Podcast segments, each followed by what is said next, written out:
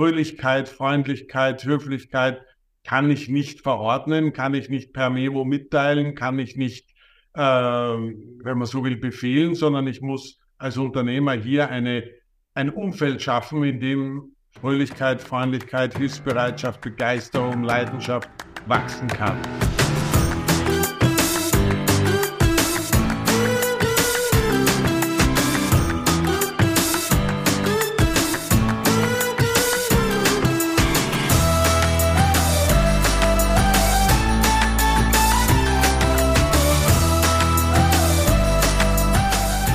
Willkommen heute wieder in meiner Show. Ja, heute habe ich einen ganz besonderen Gast, einen ganz interessanten Gast. Du wirst überrascht sein. Er studierte an der Universität in Wien Politikwissenschaften, dann war er Marketingmanager bei McDonald's in Österreich, dann Pressesprecher im Bundesministerium für Finanzen und übernahm dann im Jahr 2011 die Geschäftsführung des Hotels Bristol, das zur Sachergruppe gehört.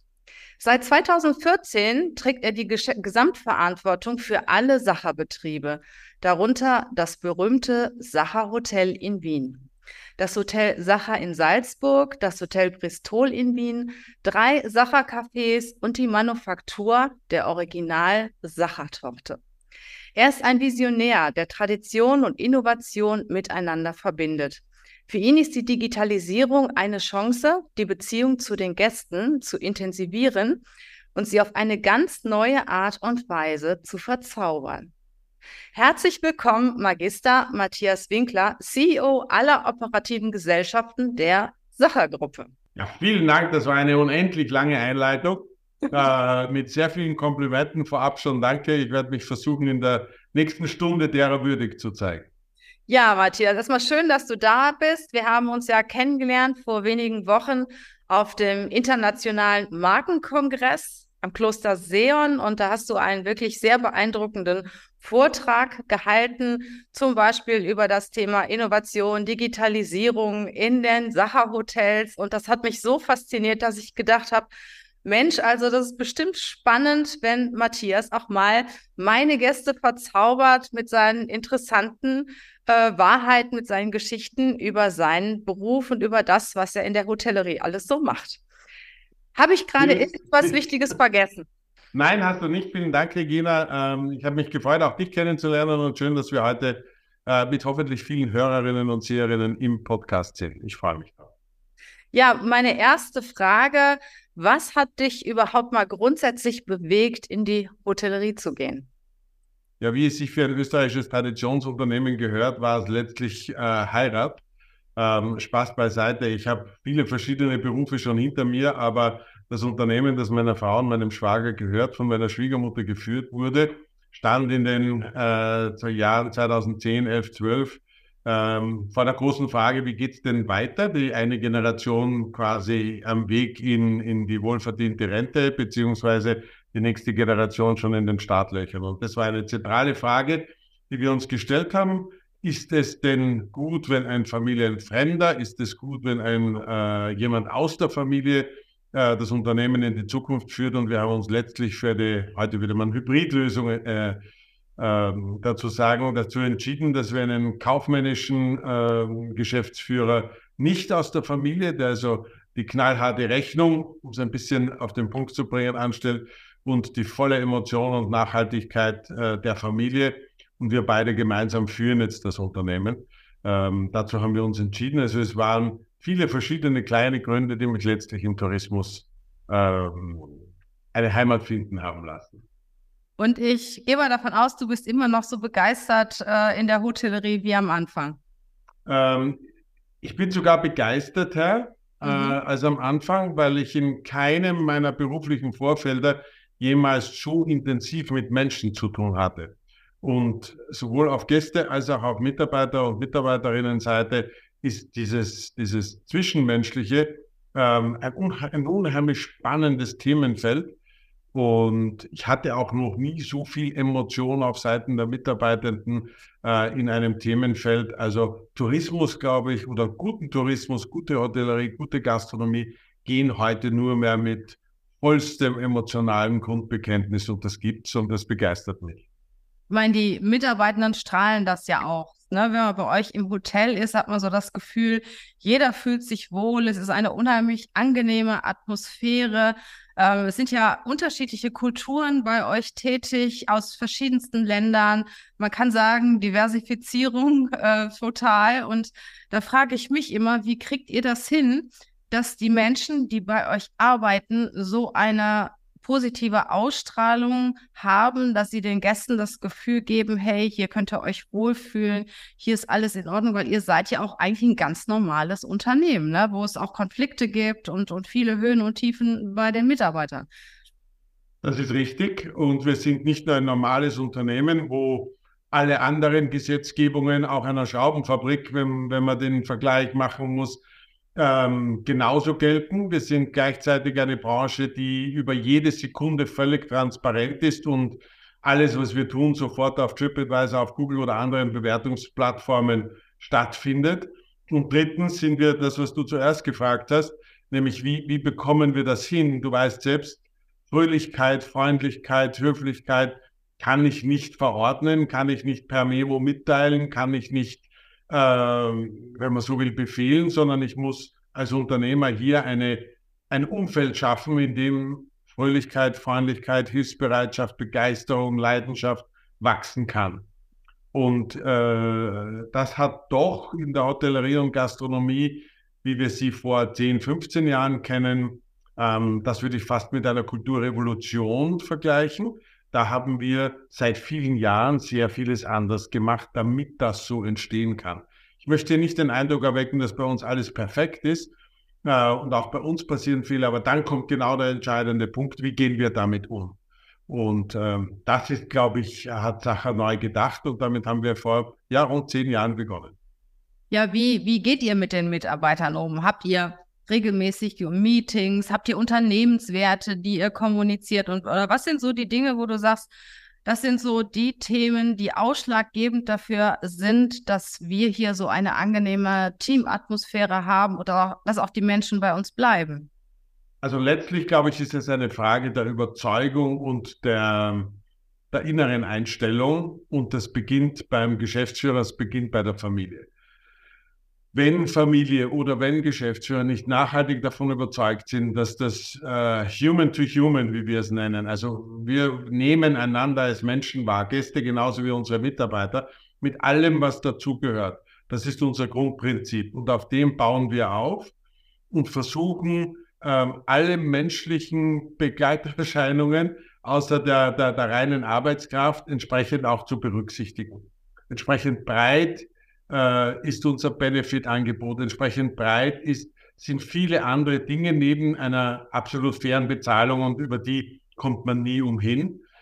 Aber letztlich versuchen wir eben human to human, Mensch zu Mensch auf Augenhöhe miteinander umzugehen. Das soll nicht heißen, weil das oft missverstanden wird, es gibt keine Hierarchie. Im Gegenteil, ich bekenne mich zu einer Hierarchie, aber zu einer flachen und zu einer funktionierenden. Mhm.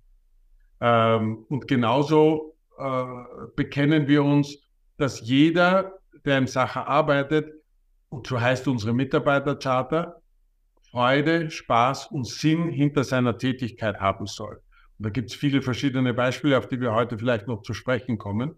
Mhm. Also wir haben natürlich unsere Unternehmenswerte, die haben wir lange intern diskutiert, haben lange über den Begriff Tradition diskutiert und haben diese Werte für uns als Familie, als Geschäftsführung, als äh, Führungskreis mal definiert und haben aber dann einen langen Prozess auch mit unseren Mitarbeiterinnen und Mitarbeitern begonnen, um diese Werte zu diskutieren, um sie zu vielleicht auch falsifizieren, jedenfalls zu challengen. Und am Ende des Tages kamen wir dann auf jene fünf Werte, die wir heute haben und die sind intern kommuniziert und auch gelebt. Und wir sind bei dieser Gelegenheit auch drauf gekommen, warum der eine oder andere, warum es mit denen immer schwierig war, weil wir gesehen haben, hey, bei dem einen Wert, sei es Leidenschaft oder sei es Wirtschaftlichkeit oder sei es Innovation, da passt es nicht. Ähm, also wir haben unsere Werte, wir haben eine Mitarbeitercharta, die weit über den Rechtsrahmen hinausgeht. Haben uns x Rechtsanwälte abgeraten davon, nein, ihr begebt euch hier auf gefährliches Terrain. Wie gesagt, nein, umgekehrt. Das ist unsere Überzeugung und deshalb tun wir es. Wir haben regelmäßige Auseinandersetzungen in verschiedensten Hierarchieebenen, aber auch übergreifend. Und so haben wir letztlich auch eine Kommunikationsplattform, eine digitale, auf der jeder mit vollem Namen, das war die Grundvoraussetzung, registriert ist, aber zu jedem Thema alles wissen darf und auch kommentieren darf und auch eine Umfrage starten kann, etc. Also wir sind da sehr demokratisch geworden.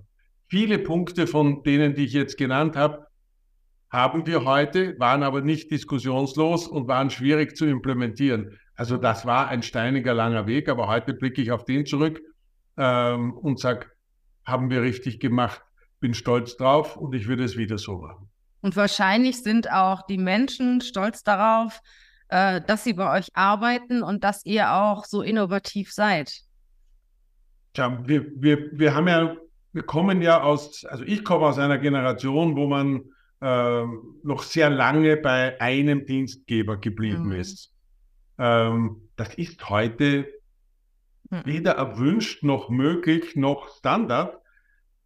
Und wenn wir nicht begreifen, dass junge Menschen oder auch mittelalterliche Menschen auch Abwechslung wollen, mal was anderes sehen wollen, etc., sondern wir daran fest, festhalten, dass alle lange bleiben müssen, dann werden wir von vornherein scheitern. Im Gegenteil, ich möchte, dass sie viel bei uns lernen, dieses Wissen gerne hinaustragen und vielleicht dann irgendwann wiederkommen, je nach Lebenssituation.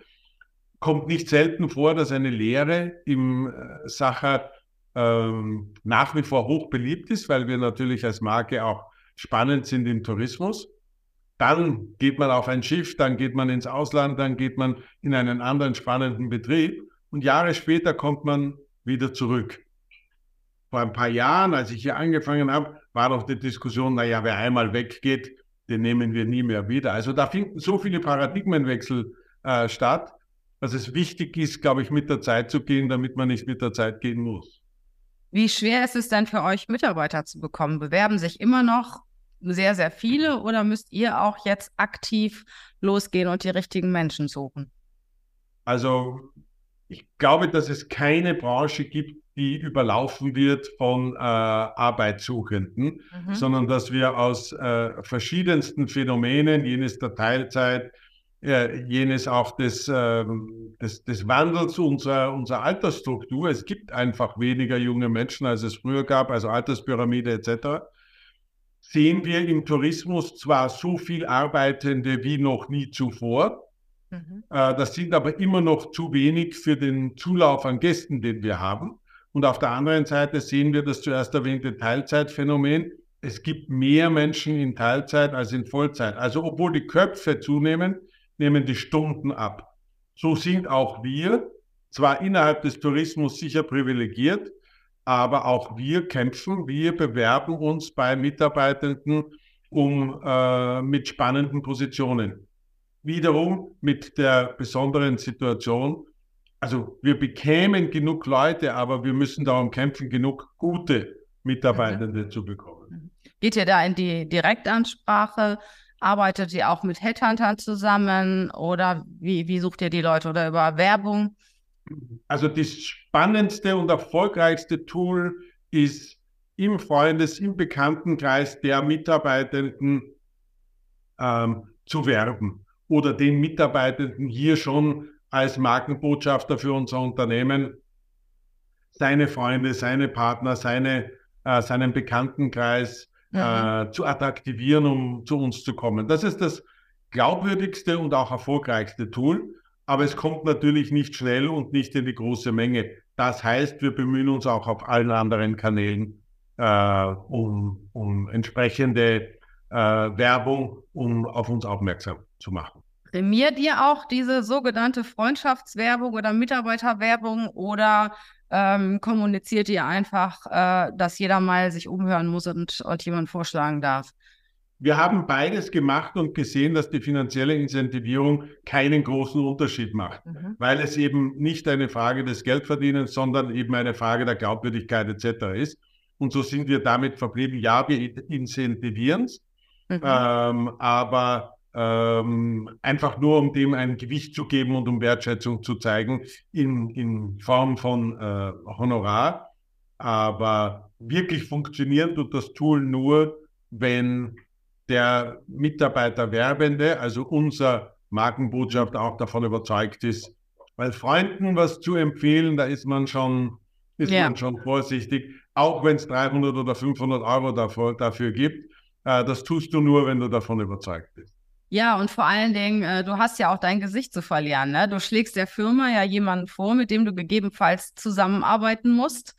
Und äh, das kommt auf dich zurück, wenn derjenige gut oder weniger gut ist. Und auf der anderen Seite kannst du einen guten Freund damit auch verlieren. Ne? Wenn es nicht, ja, genau. nicht, so funktioniert wie ich habe das auch lange Jahre gemacht im Konzern.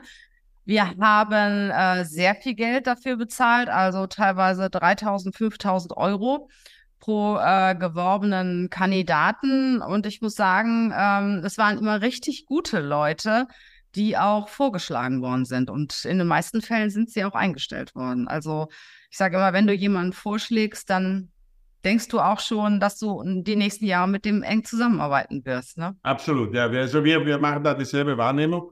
Und für uns ist das das erfolgreichste und auch verlässlichste und nachhaltigste Tool.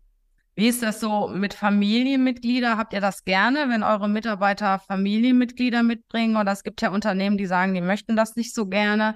Partner, Familienmitglieder, macht ihr das oder sagt Also ihr? vielleicht erzählt über, über, über, eine, über eine Initiative, die wir haben, wenn Mitarbeiterinnen oder Mitarbeiter von uns heiraten, bekommen sie 50 Prozent der Hochzeitstorte gesponsert, wenn sie eine Sachertorte nehmen.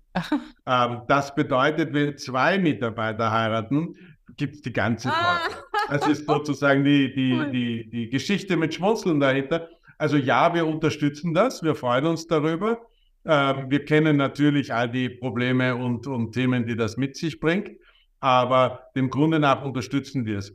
Oft sind es dann die Söhne und Töchter, die nicht unbedingt im Umfeld des Vaters oder der Mutter äh, arbeiten wollen. Wir haben aber auch großartige Beispiele, wo das wunderbar funktioniert, sogar in derselben Abteilung. Also ich glaube, letztlich kommt es auf die Menschen an, die das tun.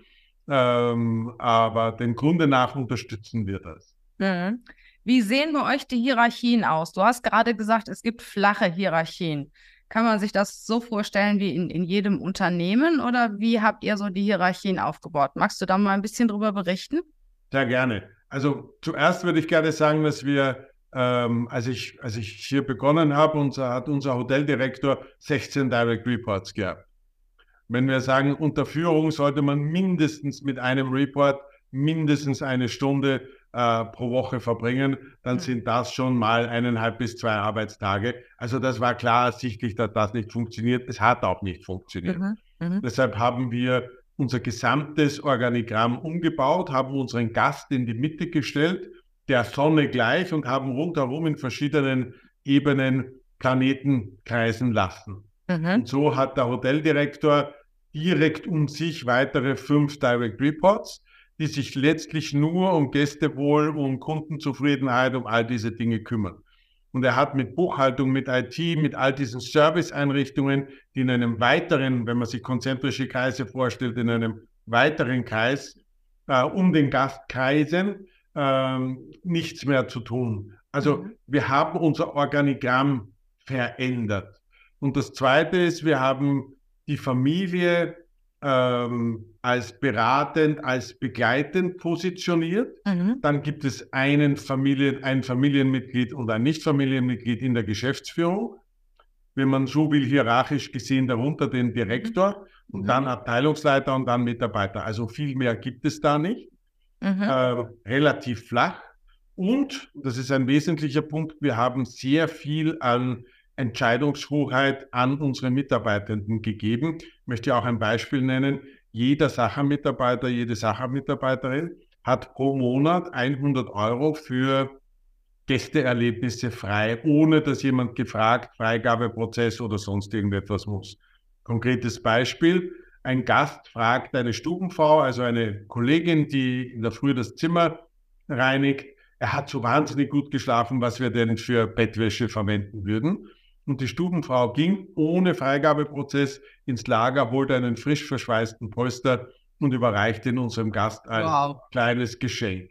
Wow. Das Schöne daran ist, dass sie, dass, dass die Kollegin so, so schnell und so mitgedacht hat und zweitens, dass sie keinen Freigabeprozess brauchte. Wenn sie ihren Abteilungsleiter fragen muss oder gar die Direktorin, das Ganze hat sich in Salzburg zugetragen, ähm, wäre der Gast wahrscheinlich abgereist gewesen, bevor wir, bevor wir die gute Tat hätten vollbringen können. Oder ein zweites Beispiel, äh, wir hatten Stammgäste, die äh, gerne Original-Sacherwürfel bestellt hätten. Die können wir aber nicht zustellen, die können wir nicht liefern, weil das Haltbarkeitsdatum zu kurz mhm. ist. Mhm. Und die Gäste waren enttäuscht. Also hat der junge Mitarbeiter sich einen Flug, es war nach Düsseldorf gebucht, ähm, hat die Kosten für das von seinen Kollegen, jeder die 100 Euro zusammengegeben, hat damit die Kosten argumentiert, ist zu dieser Familie geflogen und hat ihnen die Sacherwürfel gebracht.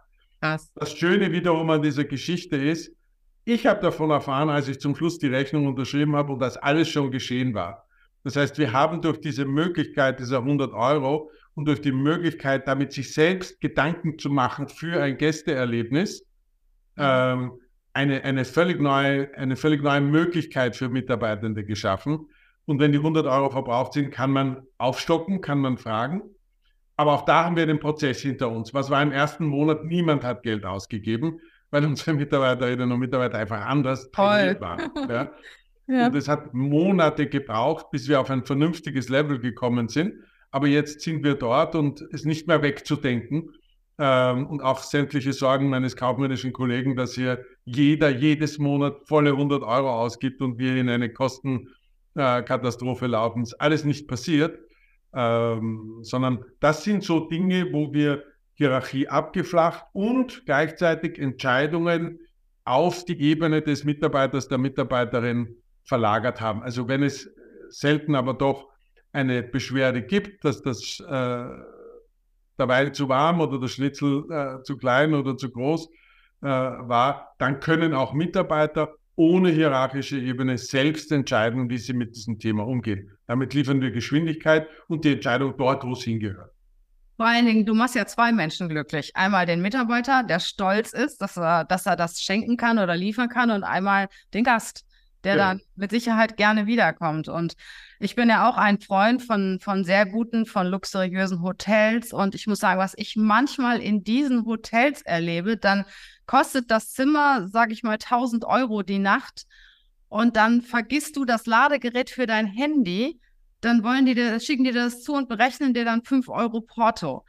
Ja. Und also sowas, ich habe, ich vergesse ja immer irgendwas, ne? Also in den meisten Hotels vergesse ich was. Und das passiert mir so häufig. Ich habe noch kein Hotel gehabt, noch keins, das gesagt hat, wir schicken Ihnen das zu. Ich habe sogar schon die Situation gehabt, dass sie gesagt haben, das müssen Sie abholen. Ja. Nein, also das ist, das läuft bei uns ganz anders und zwar ohne, dass es eine, eine, eine SOP, eine Standard Operating Procedure oder ein Memo oder wie diese ganzen furchtbaren Dinge alle heißen gibt, sondern weil es in das Selbstverständnis unserer Mitarbeitenden äh, übergeht, weil jeder unter dem Titel Wir verzaubern unsere Gäste, das wurde so am Anfang ein bisschen beschmunzelt, äh, was heißt zaubern, was heißt verzaubern, aber letztlich ist es ein Synonym für begeistern, mhm. für überraschen, für all diese Dinge. Und jeder versucht das. Gelingt das immer? Nein, natürlich nicht. Aber mit dieser, mit dieser Grundaufgabe für jeden Einzelnen und gleichzeitig auch der Möglichkeit, dafür konkret Geld auszugeben oder eine Handlung zu setzen, das hat uns äh, in der Dienstleistung schon ein großes Stück weitergebracht im Ergebnis als Unternehmen, aber mhm. auch in allen Fragen des, des äh, wie stehen wir zu unseren Mitarbeitenden, ähm, Karrieremöglichkeiten gegeben für jene, die auch etwas tun wollen, denen einfach 8 bis 16 Uhr zu wenig ist und denen es auch zu wenig ist, in der Früh das Hotel zu finden, acht Stunden zu verbringen und dann wieder nach Hause zu gehen, sondern Menschen, die etwas wollen, die Begeisterung in sich haben etc. Aber nochmal dazu gesagt, es ist ein längerer Prozess, das geht nicht schnell.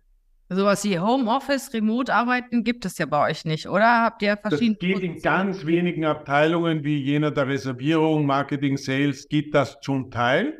Mhm. Wir bieten das auch an, es wird aber ganz wenig in Anspruch genommen. Ausgenommen sind ähm, ganz junge Väter, Mütter, die mal öfter dann zu Hause sein wollen.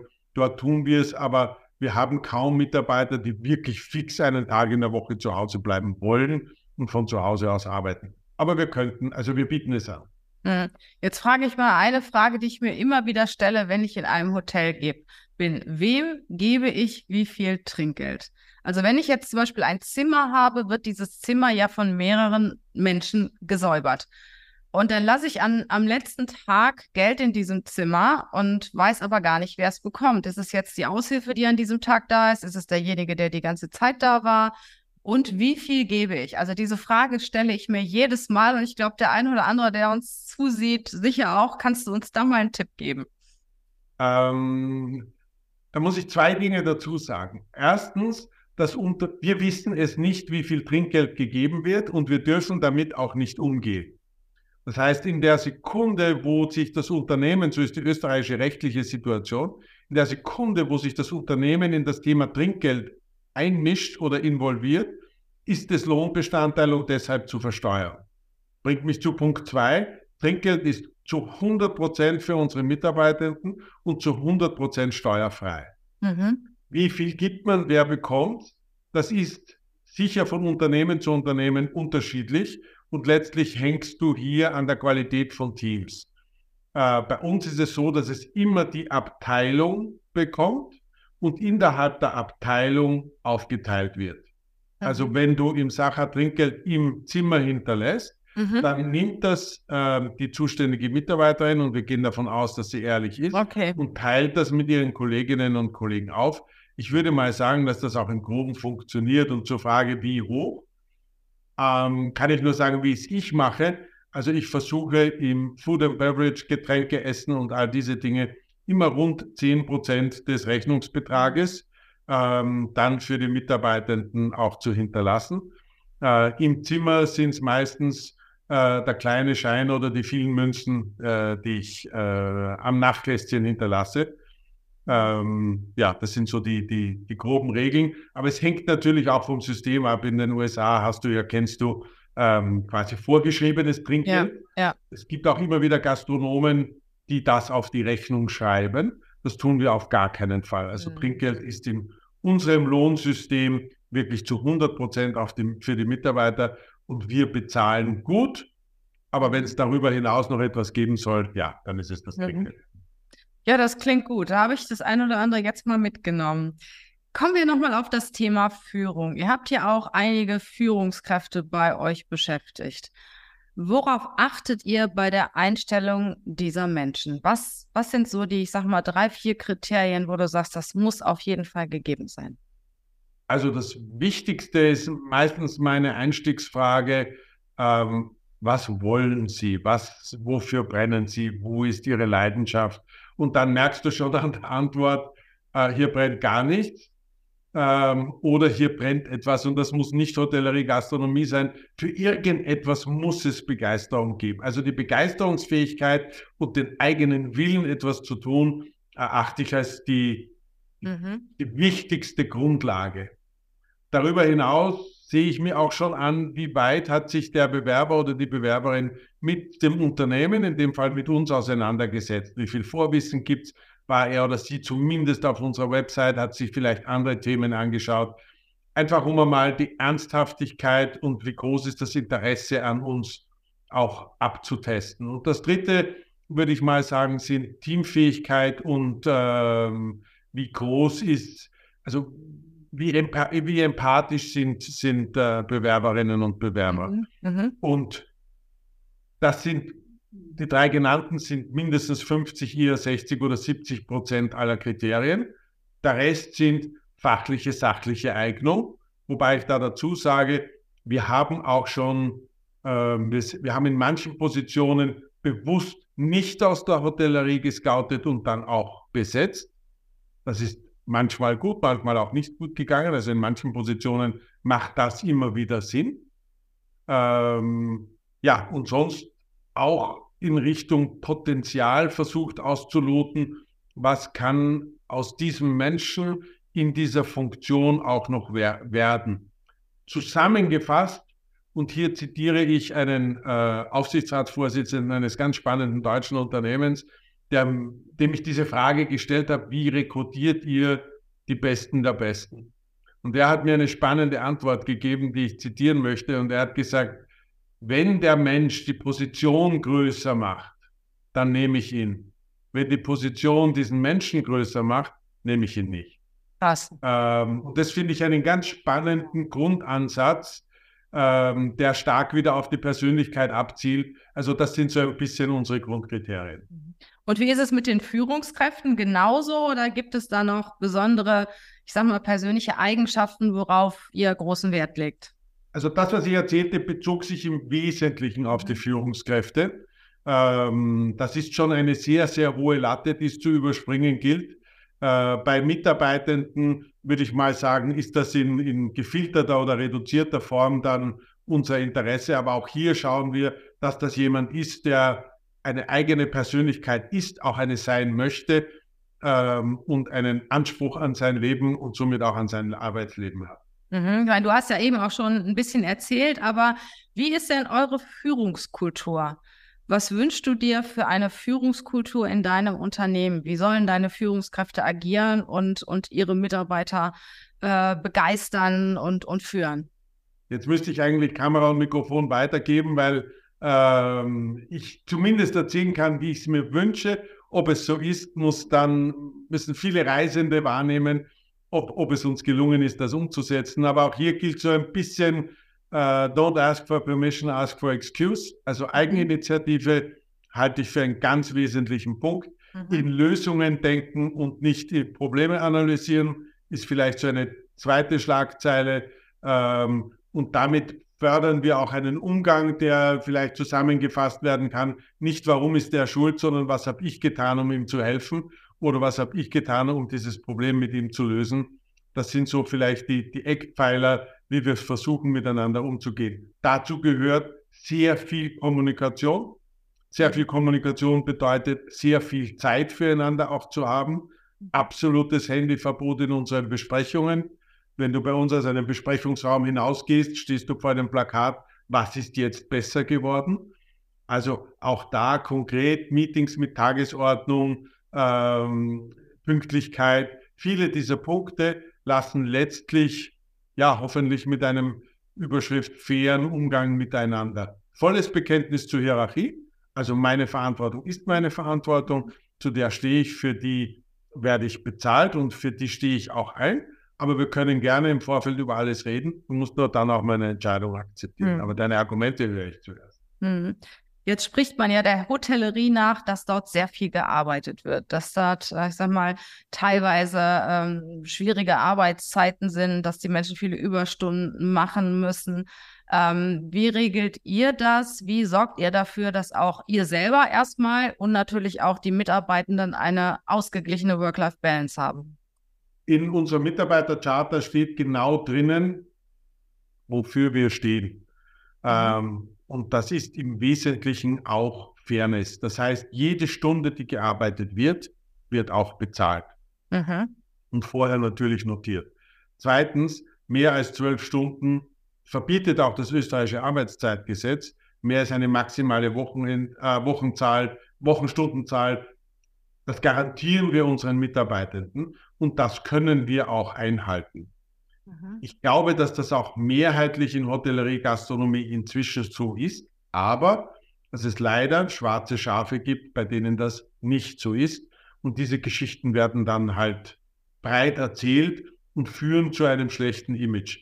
Noch einmal, ich glaube, dass die Mehrzahl der Tourismusbetriebe sich längst an geltende Regeln hält und fair bezahlt.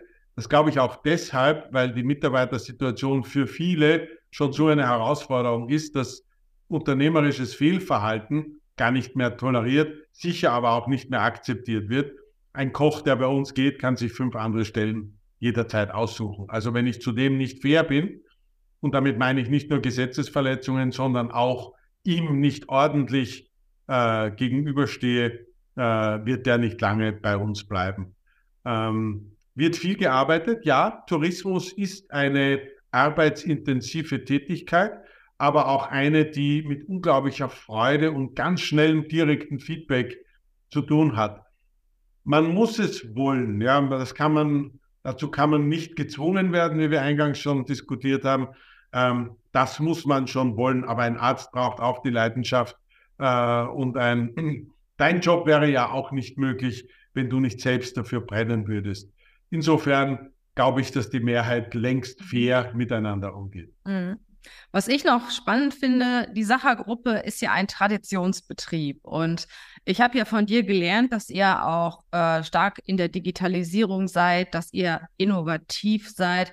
Wie kriegt ihr das so zusammen? Tradition, Digitalisierung, erwarten nicht die Gäste noch, ich sag mal, dieses alte, dieses plüschige, wenn die zu euch kommen, erwarten sie, dass ihr ähm, sehr modern seid, dass ihr sehr vernetzt seid und, und wie verbindet ihr das, diese, diese Tradition dann wieder mit der Innovation und der Digitalisierung?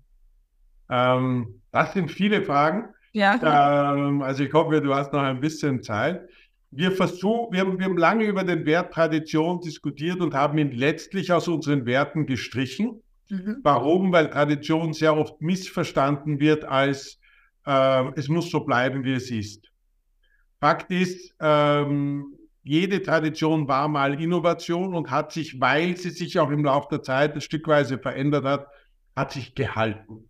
Und wir versuchen Tradition ohne Stagnation fortzuführen. Dazu gehört notwendigerweise, dass wir Respekt für die Vergangenheit und unsere bisherigen Erfolge haben, aber keinesfalls uns darauf ausruhen wollen, sondern immer wieder darüber nachdenken, ist dies gut, was wir tun, ist jenes gut, was wir tun und was könnten wir alternativ dazu noch besser machen, immer mit unseren Gästen, Schrägstrich unseren Mitarbeitern im Zentrum des Geschehens.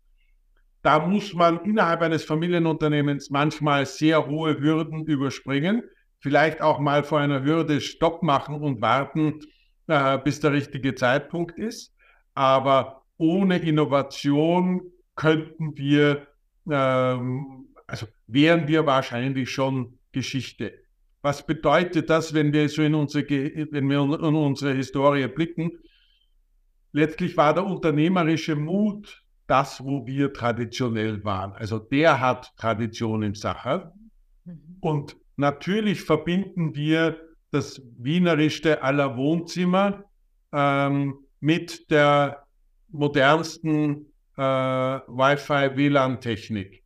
Mhm. Natürlich kannst du bei uns ein Zimmer mit einem Schlüssel öffnen, so wie früher, oder so wie vor kurzem mit Chipkarte, oder so wie heute mit Nearfield Communication Tools auf deinem Smartphone, wenn du dir den digitalen Schlüssel heruntergeladen hast. Mhm. Also wir gehen hier einen Weg, der sowohl als auch bedeutet, das ist manchmal teuer und manchmal arbeitsreich, aber so wollen wir es unseren Gästen überlassen, welche Technologie sie quasi anwenden. Mhm. Und wir haben auch schon voice-gesteuerte Zimmer äh, gebaut, einfach um mal zu lernen, worauf muss man da achten. Ähm, das funktioniert großteils auf Englisch. Ähm, wir haben die dann wieder abgebaut, weil einfach der Gästedemand da noch nicht da war. Man kann so ganz grob regeln wenn, oder ganz grob sagen, jemand, der das noch nicht zu Hause hat, wird es auch im Modell nicht verwenden. Aber wir haben großartige Mitarbeiterinnen in unserer, in unserer Reservierungsabteilung, aber auch einen Chatbot.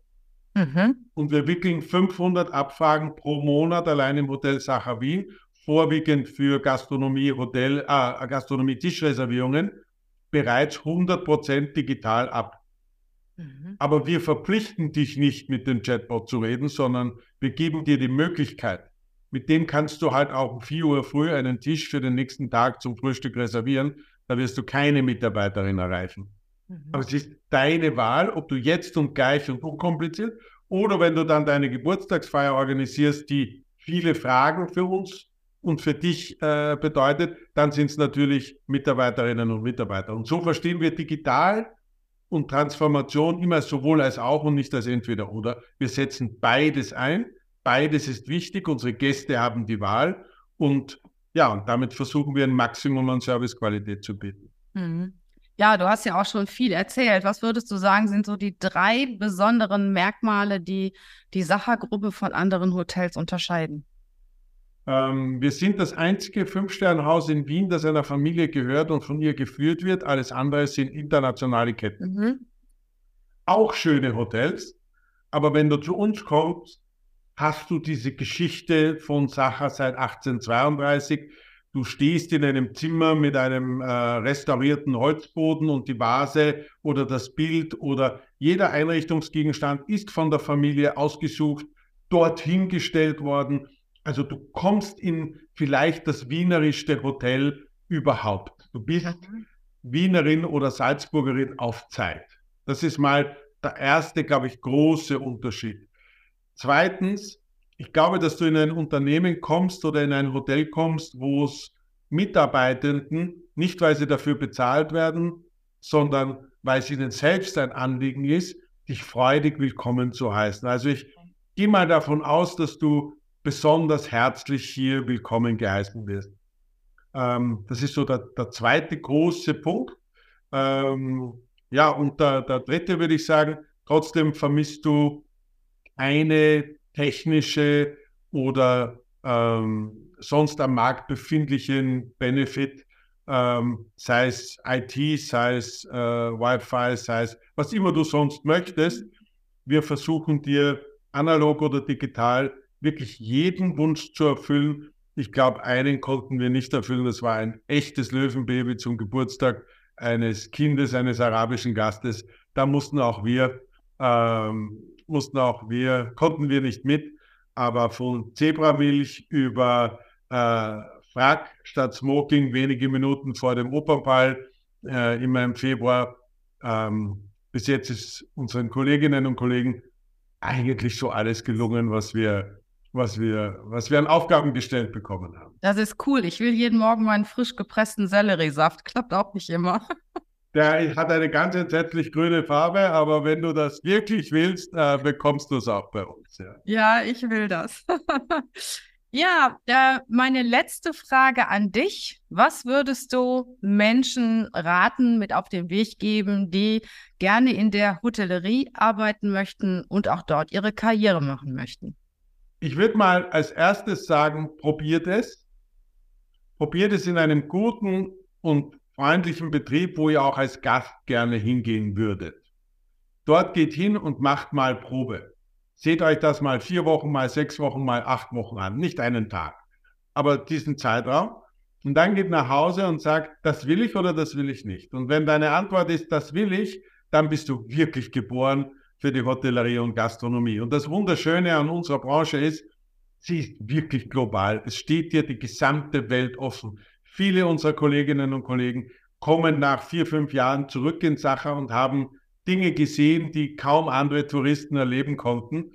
Ähm, es ist eine sehr, sehr große Kollegialität mhm. unter den Arbeitenden. Du hast sehr viele Benefits. Kennst du hier einen Direktor, kennst du dort einen Marketingleiter, reist du relativ günstig. Du lernst unglaublich spannende Menschen kennen. Also ich durfte viele deutsche Politikerinnen und Politiker schon begrüßen, genauso wie Fernsehstars, wie Schauspielerinnen und Schauspieler und habe auch mit King Charles schon ein Wort gewechselt.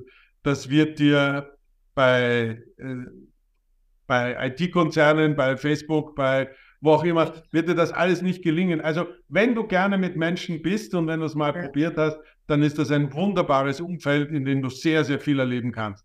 Eins muss man dazu sagen, wirklich Karriere oder wirklich gut wirst du nur sein, wenn du bereit bist, die extra Meile zu gehen. Ähm, aber ich gehe mal davon aus, alle, die fair sind, das gelingt dir. Also ohne dem geht es in keinem anderen Beruf mehr. Das war ein schönes Schlusswort. Vielen Dank, Matthias, für den Einblick in deine wundervolle Welt, in deine zauberhafte Welt. Und äh, ja, ich freue mich auch, wenn ich mal selber in dein Hotel kommen darf. Regina, ich hoffe, das dauert nicht mehr allzu lange und äh, der ganz frisch gepresste Selleriesaft wird dich in der Früh begrüßen. Das merke ich mir ganz bestimmt. Das gilt natürlich für alle unsere Zuhörerinnen und Zuhörer. Das gilt für Wien und für Salzburg. Das gilt auch für Seefeld in Tirol. Ähm, aber bevor ich jetzt noch zu viel Eigenwerbung mache, danke dir für die Einladung zum Gespräch. Ich freue mich auf unser Wiedersehen. Bis bald. Ciao. Ciao.